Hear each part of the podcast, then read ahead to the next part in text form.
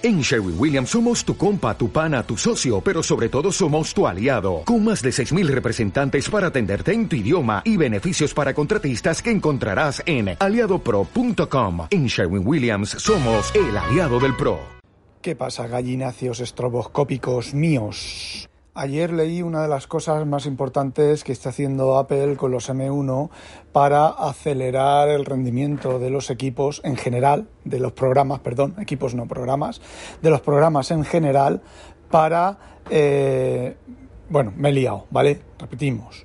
Ayer leí un documento en el cual se explican las cosas más importantes que hace Apple para acelerar el funcionamiento de programas que no están preparados para ejecutar en paralelo y incrementa mucho el rendimiento de esos programas. Pero antes un mensaje de nuestros patrocinadores. Esta mañana, después de dos días teniendo el MacBook Air M1 con la tapa cerrada, porque he estado con el Pro y he estado muy liado en el trabajo, con lo cual no he tenido ganas en casa de hacer mis cosas, pues he levantado la tapa y he visto que había una barra de progreso moviéndose como si estuviera arrancando el ordenador, ha arrancado y se ha quedado pajarito. Sí, señor, el M1 se me ha quedado pajarito. Se ha quedado el cursor del ratón, em, las teclas, algunas teclas reaccionaban, pero mm, el cursor del ratón y la pantalla no negro, sino grisáceo y ahí se ha quedado. Lo he tenido un rato y al final pues le he dado el botón, lo he apagado, lo he vuelto a encender y ha arrancado bien. De momento es la primera pifia así más o menos grave que he tenido con el equipo. También es cierto que a Zaida su MacBook Air Intel de, también de, bueno, comprado hace unos meses, pues justo ella ha abierto la tapa, ha visto la misma barra de progreso, pero a ella le ha terminado de arrancar bien. Así que se ve que Apple ha hecho alguna actualización en secreto, de esas como las que hace Microsoft, que estás trabajando y de repente te reinicia el ordenador, porque sí, pues ha hecho una de esas, y en mi M1, pues ha fallado, no ha terminado de actualizarse bien o no sé qué, historia ha pasado. Bueno, le he ejecutado el Silent Night, le he ejecutado no sé qué Radler de la compañía del chaval este que os digo de Eclectic Company, que te dice el estado de seguridad de un montón de cosas. Tenéis que ponerlo en inglés, ojo. Ponéis primero el idioma en inglés, reiniciáis ejecutáis estas utilidades, os dice las versiones de todo, de toda la seguridad y todo lo que tenéis activado y eh, volvéis a reiniciar en castellano. Bueno, pues como decía, esta gente de Apple está loca. Loca, loca. Se han basado en una característica de los ARM, por ejemplo, los Intel, conforme han ido ampliando las, instrucciones o los eh, CISC, ¿vale? Pero vamos a comparar con Intel, y con Intel me refiero Intel y AMD, ¿vale? Pueden, por ejemplo, eh, ejecutar instrucciones directamente de la memoria, es decir, pueden sumar dos valores o al menos un valor directamente estando en la memoria RAM del equipo. Es decir, tú haces la instrucción de ensamblador add a, coma y una dirección de memoria. Te coge la instrucción, por eso es CISC Complex Instruction Set, se va, te coge la instrucción de la memoria, se la mete en el registro, en el otro registro del acumulador, del acumulador no, de la ALU, realiza la suma y deja el resultado, me imagino que en el acumulador. No sé si habrá instrucciones más extendidas que hagan más cosas de esas. Bueno, pues los ARM no tienen esa posibilidad. Los ARM, todas las operaciones que, tienen que se tienen que hacer, se tienen que hacer con los registros internos del procesador. Entonces, fijaos la chulada si un programa tiene una instrucción, ¿vale? La siguiente instrucción de, de ARM, del ensamblador, depende de la instrucción anterior. Pero, pero, si entre medias hay una instrucción que no depende de la secuencia de instrucciones anteriores, pues una secuencia de instrucciones se ejecuta en un core y la otra secuencia de instrucciones se ejecuta en el otro core. Eso, Intel no lo hace. O bueno, lo presento de otra manera. Eso, Intel, hasta donde yo sé, no lo hace. Lo que hace Intel es lo que yo os expliqué con los pipelines de hace unos, unos capítulos, hace, bastantes capítulos, os expliqué que lo que tiene es un predictor de salto y un pipeline que mientras se toma la, se ejecuta la instrucción, se toma la siguiente instrucción. Y hay un predictor de caché, os lo, os lo expliqué con una carnicería y haciendo cola, y hay un predictor de salto y de caché que dice que cuando, que predice cuándo va a fallar. Pero esto de ejecutar dos instrucciones en paralelo cuando se pueden ejecutar, esto que yo sepa, Intel no lo hace. Es decir, hasta donde yo sé, Intel y AMD tienen reordenación de instrucciones, pero no tan potente de la manera en la cual lo hace Apple. Que lo que ocurre es que parece ser, por lo que he leído en el documento este, es lleva el, silicio, volvemos otra vez a implementar, todo esto está implementado en, el, en la electrónica. Intel ha implementado sus pipelines, Intel ha, implementado sus hyperthreading y sus maneras, manera de, implementar el, el, código, ¿vale? Y Apple lo está, lo está haciendo de esta otra manera y se está demostrando que el rendimiento es mucho mayor. Bueno, pues lo que ocurre es que Apple ha implementado en el hardware eh, un pipeline, una precaché, esto se llama eh, ejecución desordenada de instrucciones, o en inglés out of order. Eh, Intel lo tiene, AMD lo tiene un poco mejor que Intel, por lo que he podido leer en el documento este, pero no tiene el poderío que tiene AMD, joder, que tiene ARM para, o sea, ARM no, Apple, para meter en el silicio eh, en lugar, a ver, ¿cómo se lo explico? Leches. En lugar de implementar un pipeline y un predictor de salto y todas esas cosas que, ha implementado Intel, eh, lo que la electrónica de, interna del microprocesador y de los, mm, las cosas em, externas previas a cuando entra el microprocesador, cuando entra la unidad de decodificación y todo eso, es analizar qué grupos de instrucciones puede paralelizar, ejecutar fuera de orden y entonces lo que ocurre es que esas, esas instrucciones van entrando en los diferentes cores y encima tiene la ventaja, y esto yo no lo he leído en el, en el documento, tiene la ventaja de que si esas instrucciones son instrucciones de bajo rendimiento, irán a un core de bajo rendimiento y si son instrucciones que necesitan alto rendimiento, irán a un core de alto rendimiento. Y me juego un gallifante de que esa unidad de predicción que tiene Apple ahí, que ha implementado hoy Apple, si no lo han hecho, lo van a hacer en las siguientes versiones, va a ocurrir que cuando paraleliza, separa grupos de instrucciones del mismo programa, por, con lo cual, bueno, del mismo programa, si determina que un, grupo de instrucciones se va a ejecutar mucho más rápido que otro grupo de, instrucciones y luego el, el primer grupo de instrucciones va a depender del resultado del segundo grupo de instrucciones, lo que va a hacer va a ser poner el grupo de instrucciones que se ejecuta más rápido dentro de los cores rápidos y el, eh, perdón, más lento, el grupo de instrucciones que se ejecuta en los cores, eh, joder, repetimos, el grupo de instrucciones que, se que tardan más a ejecutarse se ejecutarán en el código, en el core rápido y el juego de instrucciones que tardan menos a ejecutarse se ejecutarán en el core más lento de tal manera que cuando se necesiten las instrucciones más lentas, el resultado de las instrucciones más lentas esté disponible en el core que toque, ¿vale? Entonces, a ver, es una manera, yo os dije hace, hace un par de episodios, os dije que no se sabía, no había manera de convertir programas secuenciales, algoritmos, yo estaba pensando en, alto nivel, ¿vale? No hay manera de, producir, de obtener algoritmos secuenciales, por ejemplo, pues yo qué sé, a ver, eh, sí que los hay en paralelo, ¿vale? Pero eh, números primos ¿vale? Tú, para calcular el número primo normal, bueno, a ver, no, números primos no, sí que hay paralelos, muy paralelos. Em, a ver, un bucle sumando valores, ¿vale? Tú tienes una, una, hoja de cálculo y tienes una suma, ¿vale? Sumar una columna.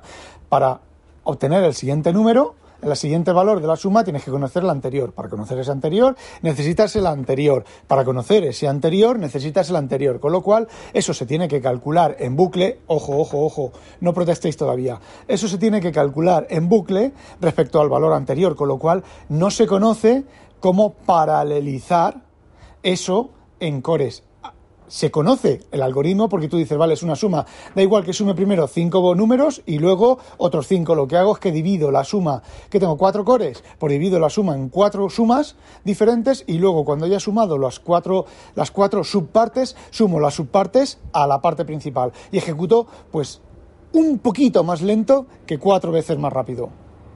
Pero una vez que tienes esa secuencia de sumas en un core, no puedes optimizarlo más pues Apple lo que ha conseguido es, dependiendo de la secuencia de instrucciones, y me imagino que su compilador de ARM estará optimizado para hacer eso exactamente igual que los compiladores de para x86, los compiladores buenos, ¿vale? Le hace el de Visual Studio y el de Intel, ¿vale? Están preparados para hacer generar el código optimizado para los pipelines los pipelines y las, los predictores de salto y todo ese tipo de cosas de los procesadores Intel, pues me imagino que Apple habrá conseguido, habrá hecho sus procesadores ARM para que generen juegos de instrucciones ARM que sean mucho más compatibles y que aceleren eh, esa optimización de ejecución em, no secuencial en sus programas.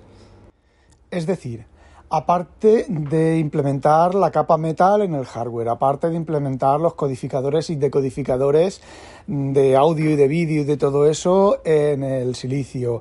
Aparte de tener la RAM eh, integrada, una cosa que contó eh, Julio César Fernández, que como ya os he dicho, yo esto no suelo mirarlo en detalle, no me suele, si no me hubiera puesto a, leer todo lo que hay sobre todo esto, lo que pasa de vez en cuando pues me veo alguna noticia de refilón y como son, temas que a mí me han interesado siempre, pero siempre, siempre, pues las, las leo, como esta que os, que os he contado antes. Y bueno, Julio César Fernández dice que la memoria eh, integrada en el, en el silicio es, mm, a ver, la manera de funcionar es es que es otra cosa más, otra genialidad más. A ver, a lo mejor hay micros por ahí que lo implementan, pero no son micros generales y no son eh, arquitecturas generales.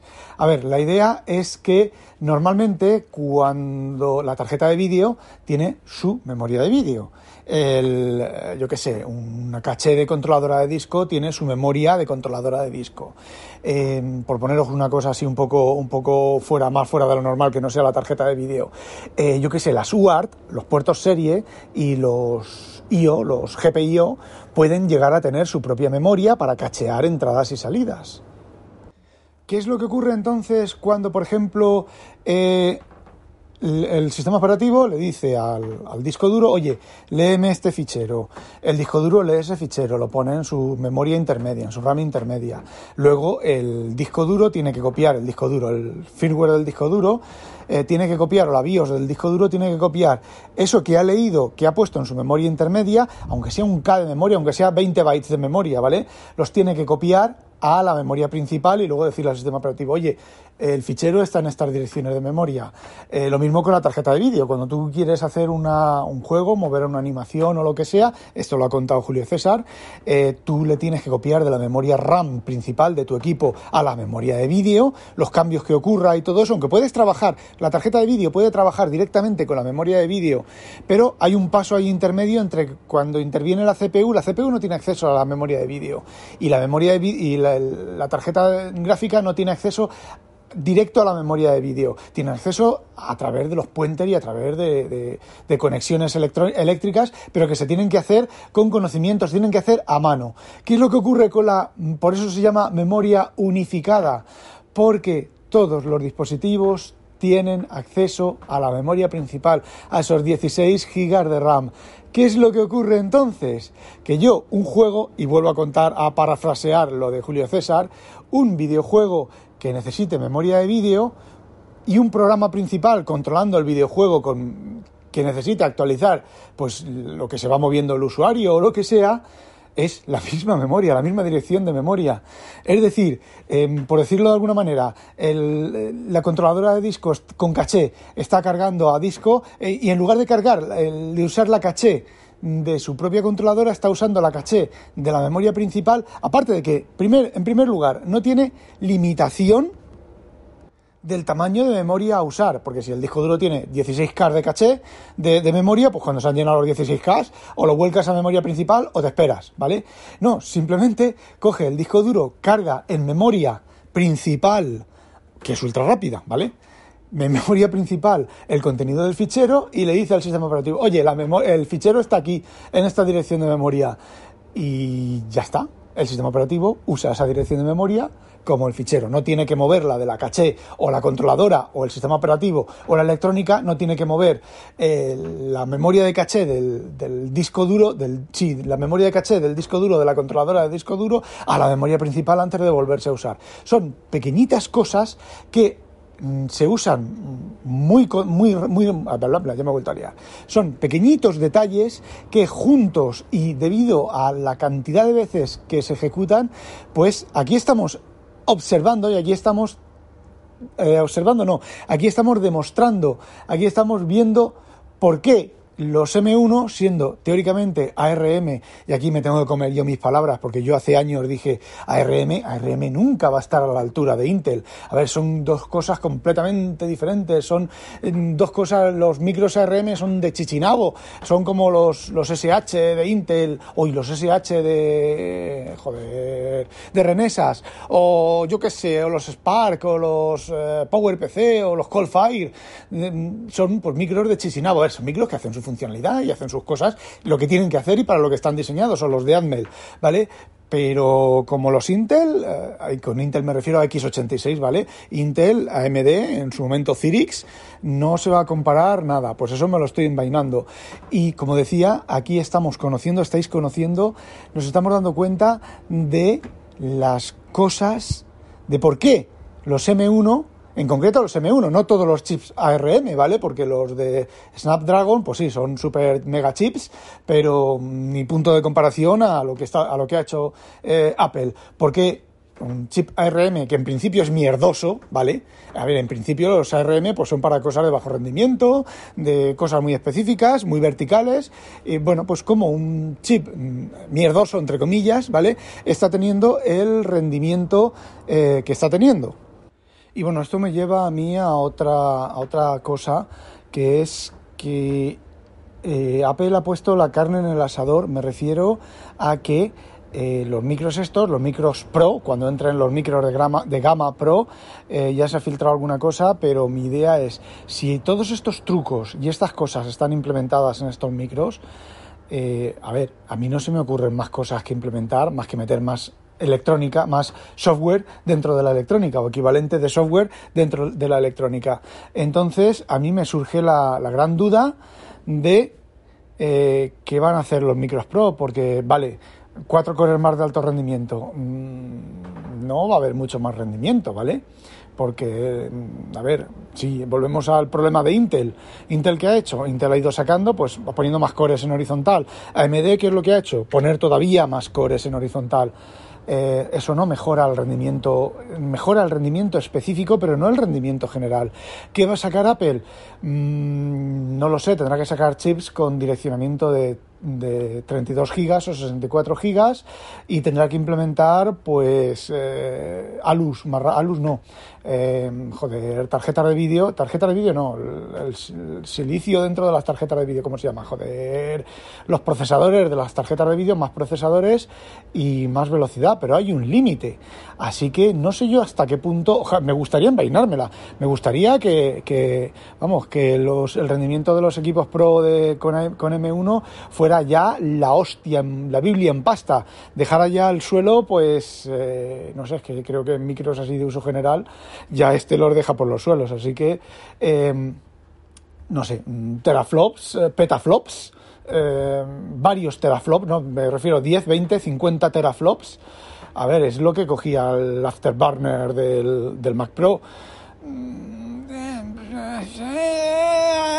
No queda nada, es que no queda nada. Así que no sé, a lo mejor vamos a ver los Pro con micros un poco más rápidos, con un poco más de reloj. Van a tener a lo mejor un 10, 15, 20 a lo mejor por ciento de rendimiento, pero no va a ser el doble de rendimiento. Oh, me gustaría envainármela, ¿eh? me gustaría decir, pues mira, igual que os dije que los ARM nunca serían equivalentes a los Intel en rendimiento y en prestaciones y en cosas, pues ahora os diré, mira, me la envaino totalmente porque los Mac Pro y los MacBook Pro y, o sea, de 16 y todas esas cosas, pues son la caña de España. Funcionan dos veces, funcionan cuatro veces más rápido y la batería les dura una semana. Lo pones a cargar y estás toda la semana compilando Kelmers que no se te acaba la batería en toda la semana. Hoy me gustaría, pues oye, cojonudo. Pero yo creo que, digamos, que Apple por algún motivo ha tenido que sacar primero estos y que los Pro, el, el incremento de rendimiento de los Pro no va a ser mucho mayor. No va a ser, no va a ser otro golpe en la mesa, porque el golpe en la mesa ya lo ha dado con los micros de Chichinabo, entre comillas. Ah, bueno, y otro mensaje de nuestros patrocinadores. Parece ser, es que es de risa, tíos. Parece ser que un ingeniero de no sé quién ha conseguido ejecutar Windows 10 ARM dentro de una máquina virtual en un silicon de estos y le da sopa con ondas a la Surface Pro X. funciona, dice que muchísimo más suelto, muchísimo más rápido, etcétera, etcétera, etcétera.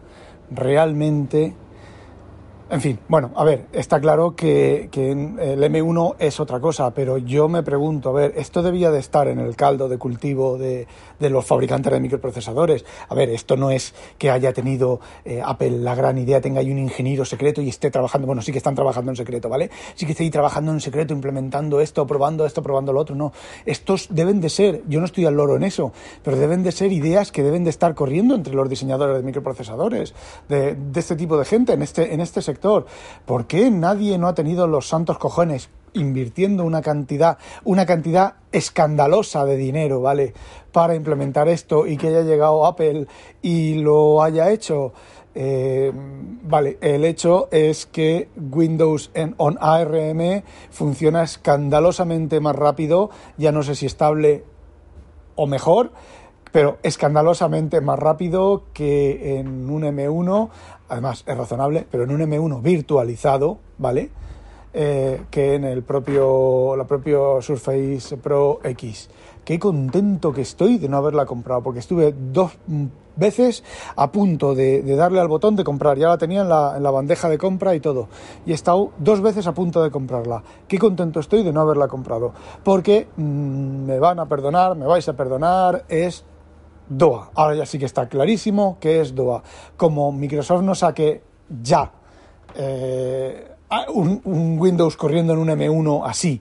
O sea, tú te compras, eh, eh, no sé, que la licencia Apple, los M1 o la arquitectura o lo que sea, o se van a comer los mocos. Igual que se los va a comer los mocos, pues Snapdragon y todo lo demás. Sí, señor. Bueno, que llevo ya 20 no sé cuántos minutos. Ya sabéis, no olvidéis, sospechosos, habitualizaros. Tened mucho cuidado con los pollos tarados. Y no os compréis una Surface Pro X. ¡Ah, demonio!